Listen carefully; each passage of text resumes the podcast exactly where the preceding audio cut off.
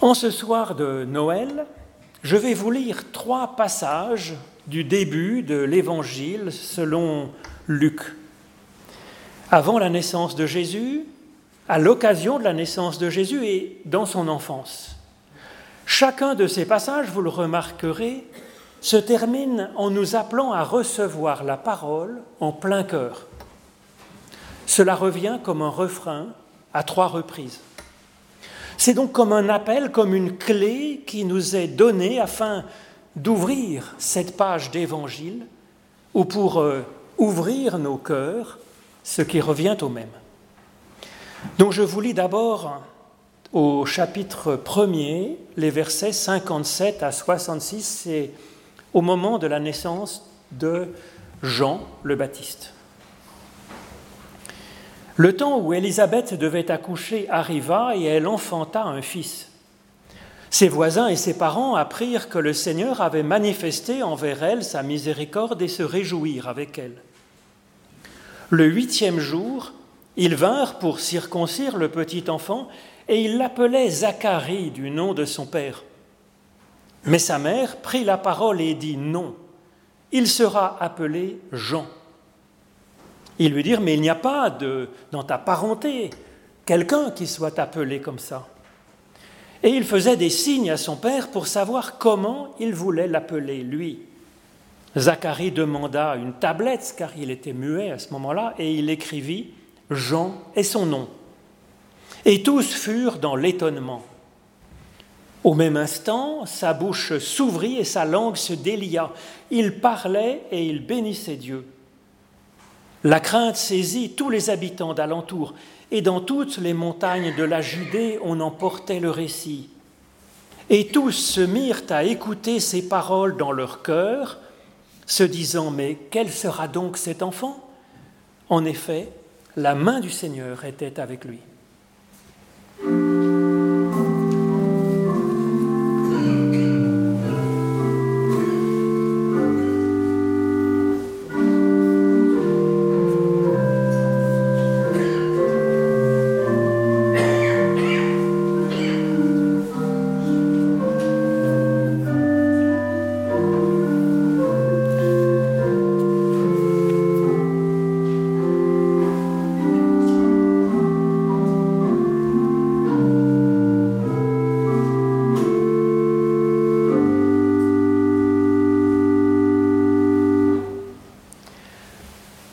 Peu plus loin, au chapitre 2, c'est la naissance de Jésus, donc le cousin de Jean-Baptiste. Le temps où Marie devait accoucher arriva et elle enfanta son fils premier-né, elle l'emmaillota et le coucha dans une mangeoire parce qu'il n'y avait pas de place pour eux dans l'hôtellerie. Il y avait dans cette même région des bergers qui passaient dans les champs les veilles de la nuit pour garder leurs troupeaux un ange du Seigneur leur apparut et la gloire du Seigneur resplendit autour d'eux. Ils furent saisis d'une grande crainte. Mais l'ange leur dit, Soyez sans crainte, car je vous annonce la bonne nouvelle d'une grande joie qui sera pour tout le peuple. Aujourd'hui, dans la ville de David, il vous est né un sauveur qui est le Christ, le Seigneur. Et ceci sera pour vous un signe vous trouverez un nouveau-né emmailloté et couché dans une mangeoire. Et soudain il se joignit à l'ange une multitude de l'armée céleste qui louait Dieu et qui disait Gloire à Dieu dans les lieux très hauts et paix sur la terre pour les humains, car il les aime. Lorsque les anges se furent éloignés vers le ciel, les bergers se dirent les uns aux autres Allons donc jusqu'à Bethléem et voyons ce qui est arrivé, ce que le Seigneur nous a fait connaître. Ils y allèrent en vitesse et trouvèrent Marie, Joseph et le nouveau-né qui était dans la mangeoire. Après l'avoir vu, ils racontèrent ce qui leur avait été dit au sujet de ce petit enfant. Tous ceux qui les entendirent furent dans l'étonnement de ce que leur disaient les bergers. Marie conservait toutes ces paroles et les rassemblait dans son cœur.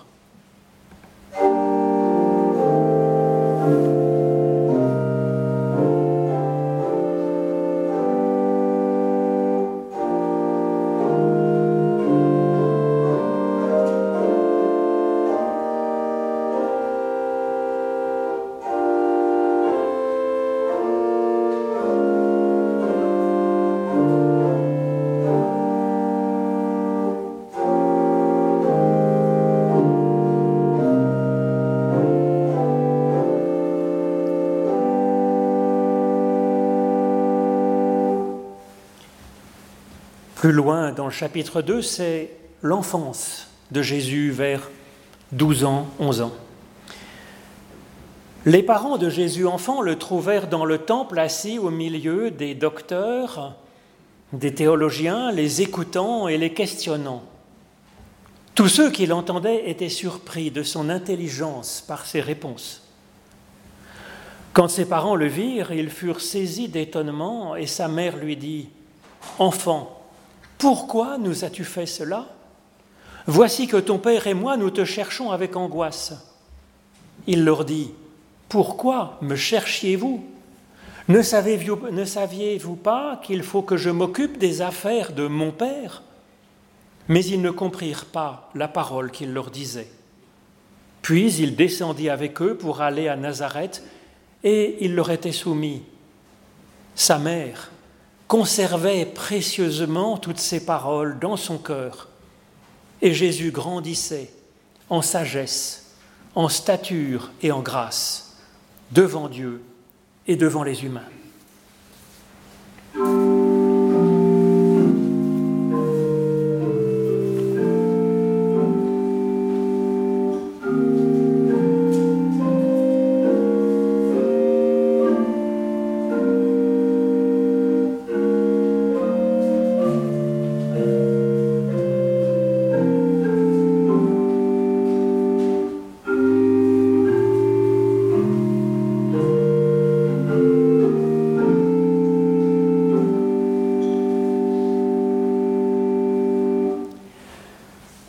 Vous souvenez sans doute de ce passage dans l'Évangile selon Luc où Marie dit oui à Dieu, car c'est un des passages les plus connus de la Bible. L'ange termine en disant Aucune parole n'est impossible à Dieu. Ce à quoi Marie répond Voici la servante du Seigneur, qu'il me soit fait selon ta parole. Tout ici est donc une question de parole. Parole de Dieu, inattendue, surprenante, parole de Dieu qui entre en dialogue, parole acceptée ou non, ce qui n'est pas une question en fait de soumission. Les héroïnes de la Bible sont au contraire des femmes fortes, des femmes qui ont une opinion, des femmes qui discutent, des femmes qui argumentent, qui savent ce qu'elles veulent. Nous le voyons ici avec Marie qui ose discuter avec l'ange. Nous le voyons avec Élisabeth qui refuse la tradition qui imposait de donner à l'enfant le même nom que son père. Et elle impose donc le nom que elle a reçu. Cela se poursuit avec Anne, la prophétesse, qui apparaît également dans les premiers chapitres de cet évangile selon Luc. Le oui de Marie n'est ni une soumission, ni une sidération comme celle d'une victime, soit droguée, soit agressée. Son adhésion est pesée. C'est un choix, c'est un oui à la vie. Un oui à la vie vivante et donc surprenante, étonnante, dépassant tout ce qu'on imaginait avant. Un oui à la vie qui grandit en sagesse, en stature et en grâce, comme nous le dit le texte. Alors l'histoire est racontée comme si Marie avait tout compris au début quand l'ange lui parle. En fait, pas tellement, c'est manifestement pas le cas parce que dans la suite, on va voir que encore et encore, elle manifeste à chaque étape sa surprise qu'une nouvelle parole surprenante lui arrive. Ce oui de Marie à la vie offerte par l'ange est donc intéressant pour nous qui ne comprenons pas non plus tout ce que Dieu est ou ce qu'il nous offre, bien sûr. Comment pourrions-nous le comprendre? Puisque nous ne l'avons pas encore vécu, puisque c'est encore tout neuf. Comme le dit l'ange, avec Dieu, aucune parole n'est impossible. Ce qui signifie concrètement, avec Dieu, on peut s'attendre à tout. On ne sait jamais ce qui va encore nous inventer. Et donc ce oui de Marie est un oui en confiance, croyant Dieu sur parole. Un oui aux surprises, car venant de Dieu, elles seront bonnes. C'est le postulat de base. Marie est ainsi le type même de l'humain fidèle.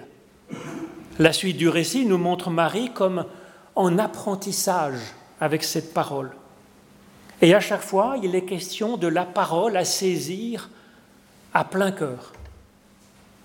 Avant d'aller plus avant, il est peut-être utile de préciser deux petites questions de vocabulaire en passant, car les notions couvertes par les mots de parole et de cœur sont bien différentes avec ce dont nous avons l'habitude en français. C'est un peu ennuyeux, puisque ce sont précisément ces mots qui sont comme un fil rouge dans cette histoire des premiers chapitres donc de l'Évangile selon Luc. D'abord, la parole, c'est rema en grec, traduit, traduisant le mot dabar dans, dans l'hébreu biblique. Dabar est traduit tantôt par événement et tantôt par parole, comme dans ce verset de la Genèse où ce mot dabar apparaît pour la première fois, qui, où nous avons les deux traductions dans le même verset. Il est traduit ainsi, après ces événements, Dabar, la parole, encore Dabar, de l'Éternel fut pour Abraham dans une vision.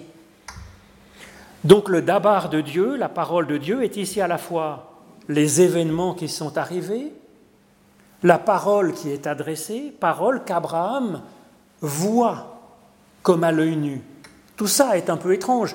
Et donc, que recouvre ce concept de parole, d'Abar, dans la Bible cet étrange concept de parole événement, c'est le principe même, c'est le fond même de la création par Dieu. Un acte de Dieu est parlant, donc c'est à la fois événement et parole, car il révèle la façon d'être de Dieu lui-même. Ces actes sont donc un livre de théologie et un livre d'éthique. Et quand Dieu parle, la chose arrive ou arrivera. C'est pourquoi les Hébreux ont tenu à dire leur théologie en la mettant sous forme de récit, plus que sous forme de théorie spéculative, comme l'ont fait les Grecs à peu près à la même époque. Cela aussi est un appel pour que nous ne vivions pas de belles paroles seulement. Donc ce à quoi Marie dit oui, c'est à ce principe même de la création de la vie par Dieu. Alors pourquoi appeler ça une parole et pas appeler ça plus simplement pour nous un geste que Dieu fait? Ben, C'est qu'une parole, même quand elle est criée à pleine voix, c'est une parole qui peut être entendue ou non. C'est une parole qui peut être acceptée ou non, c'est une parole qui peut être interrogée, qui peut être discutée, c'est une parole qui peut même être négociée comme le fait Marie, comme le font souvent ces serviteurs de Dieu que sont Abraham, Moïse, et même Jésus-Christ, par exemple, dans, dans la nuit de Gethsémané. Et donc cette expression de parole, elle dit un geste de Dieu qui ne peut se faire sans nous, sans notre adhésion.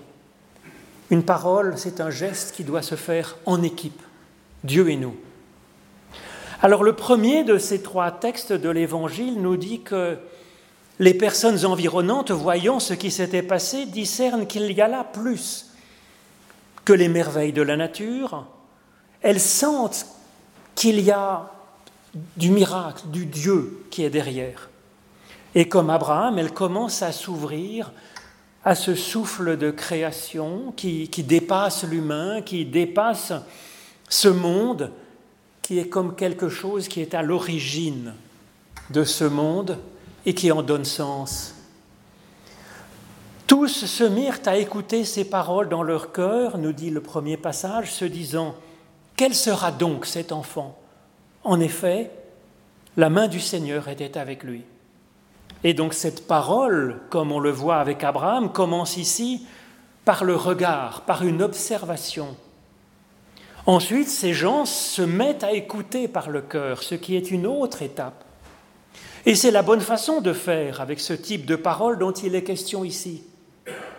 Elle s'écoute par le cœur et non pas simplement par les oreilles ou par les yeux et le cerveau qui est derrière les oreilles et les yeux. Ce qui serait le cas si cette parole était une prédication ou une simple observation. Or, ici, il y a bien plus qu'un discours plus qu'un enchaînement de causes et d'effets. C'est pourquoi la foule tremble, sentant qu'il y a là quelque chose de Dieu en train, d'agir, qui est là, présent, en train de créer la vie, une vie nouvelle. Et cela, c'est bon de l'écouter. Dès leur enfance, les personnes de cette foule juive, elles ont appris qu'il était bon de se mettre à l'écoute de l'Éternel, car il est l'unique source de l'être. Et donc, le voici, l'Éternel est présent, ils tremblent un peu, et alors ils écoutent. Et c'est un commencement de l'Évangile pour tous. Tous se mirent à écouter ces paroles dans leur cœur écouter dans leur petit cœur. Alors c'est vraiment, c'est une phrase qui fait tout mignon, tout romantique. J'adore ce genre de choses. Seulement, c'est pas du tout ça que ça signifie en fait. C'est plus âpre, c'est plus difficile que ça, plus décisif aussi. En effet, le deuxième point de vocabulaire utile pour se mettre à l'écoute de cet évangile concerne le concept de cœur dans la Bible. Ce n'est pas seulement le lieu de l'émotion et des sentiments comme en français. Dans la Bible, le lieu symbolique des émotions, c'est les entrailles. Le cœur, dans la Bible, c'est le centre de nos choix décisifs, là où entrent en débat nos instincts, nos pulsions, nos émotions, notre intelligence, nos pensées, nos affinités, notre expérience, et puis ce quelque chose qui vient de Dieu, qu'on nomme parfois son esprit, son souffle ou sa parole. Et donc qui emportera la décision dans ce grand conseil intérieur? C'est ce qui s'amorce ici même. Commencer à écouter la parole manifestée par Dieu, non pas seulement par la connaissance, mais l'écouter par le cœur de sorte que ce qui est alors reçu intervienne dans notre façon de décider, de discerner la réalité, d'imaginer des projets, et puis de trancher, d'avancer dans cette direction que nous avons choisie. Et donc quelle parole, quel acte la foule a-t-elle vu pour qu'elle se mette ensuite à écouter cela, cet événement, cette parole, avec leur cœur? Et non plus seulement d'un œil ou d'une oreille distraite. Eh bien, c'est cet enfant inattendu, cette vie miraculeuse, et son nom nouveau, surprenant, qui lui a été donné par sa mère, Jean, Yohanan, l'Éternel, est grâce ou fait grâce. Toute une théologie qui prend cher. Alors oui, c'est d'abord à voir à travers une trace de grâce surprenante dans notre monde, par exemple, dans notre nature, dans notre vie. Mais minuscule comme dans ce début d'évangile. Un bébé, ce n'est pas grand-chose. L'observer, l'entendre peut-être, et ensuite se mettre à écouter cela par le cœur, dans le cœur. Ce n'est pas une soumission, c'est un étonnement admiratif. En effet, la première chose qui leur vient est de s'interroger. Quel est donc cet enfant? En effet, la main du Seigneur était sur lui. Redécouvrir le monde et les êtres autrement, se mettre à l'écoute de l'origine de cette merveille qu'ils sont, y découvrir la main de l'Éternel, une grâce qui s'active pour faire grandir cette merveille, et prendre cette parole au cœur même de notre être comme force et comme source d'inspiration, qui emporte les décisions très concrètement dans ces petits choix et ces grands choix de notre existence, laissant place ainsi à des parcelles de grâce nouvelles encore, surprenantes. Le deuxième épisode nous appelle avec Marie à conserver toutes ces pensées et à les rassembler dans notre cœur. Littéralement les garder ensemble ou les lancer ensemble, comme on jette peut-être des pierres pour en faire un tas. Et donc cette écoute de la parole n'est pas une simple mémoire, c'est rassembler ces petites bribes de paroles, de signes, d'observations, d'impression, de prière peut-être, ces, ces étincelles de bonne surprise, les compiler, les mouliner en nous, les assembler, les mâcher, les ruminer, les mettre en tension les unes avec les autres, et puis avec ce que nous sommes, avec le monde que nous regardons, les personnes que nous rencontrons. Là, ce sont les bergers qui sont les révélateurs de cette parole, acte de Dieu, formidable et pourtant si minuscule, acte de Dieu qu'est un enfant dans de la paille. Cet enfant qui pourtant nous rassemble 2000 ans après aux quatre coins du monde en ce soir de Noël.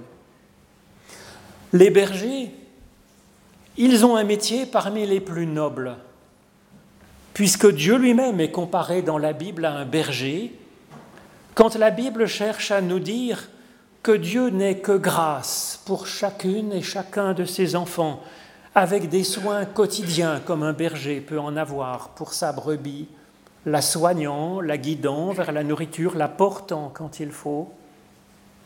En même temps, que ce soit les bergers qui révèlent cela en premier, eh bien c'est une, une deuxième remise à sa place de la religion, puisque le berger était réputé ne pas être un bon pratiquant.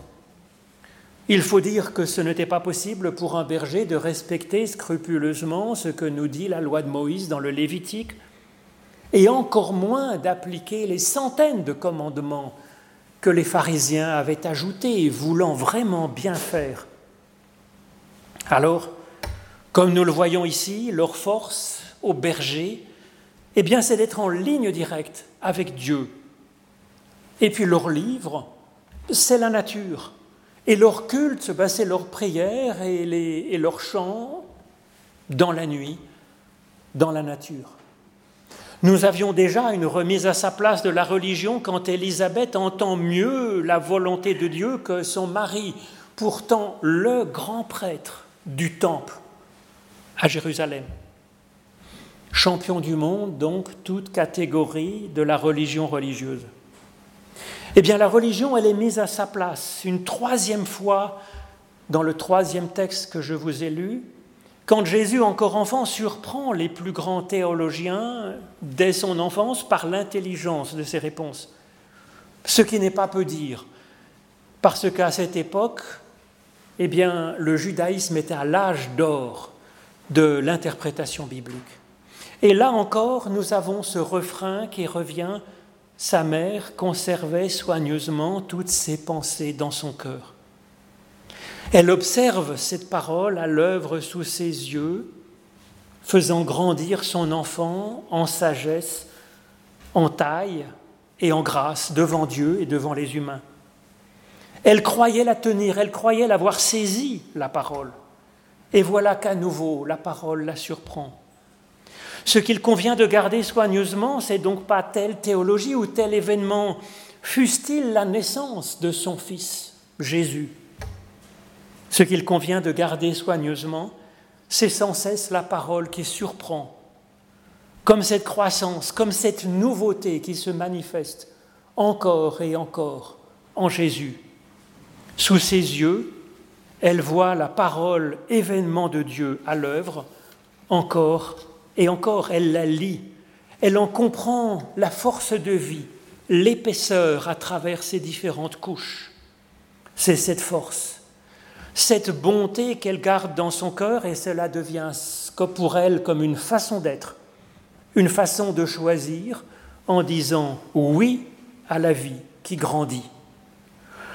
Ce riche travail d'écoute de la parole dans le cœur, nulle Église ne peut le faire à la place du fidèle. Nul rite, nul livre de théologie ne peut dire où ça nous mènera, nous. C'est pourquoi l'Évangile remet ici en place la religion, ce qui ne veut pas dire la disqualifier. Elle nous annonce seulement la religion, le, travail que nous aurons à faire personnellement. Zacharie et son expérience dans le temple ont été utiles. Heureusement, avant que sa femme reçoive la parole qui leur permet de dépasser la tradition. Les bergers C'est à l'école des psaumes de David, dans la Bible, qu'ils ont appris comment contempler Dieu directement et s'ouvrir à son souffle en ligne directe. Et puis Jésus, on le voit, il s'entraîne dans le débat avec les théologiens, et cela participe à sa croissance en sagesse. Seulement pour grandir dans la grâce de Dieu, c'est dans un cœur à cœur avec lui. Amen.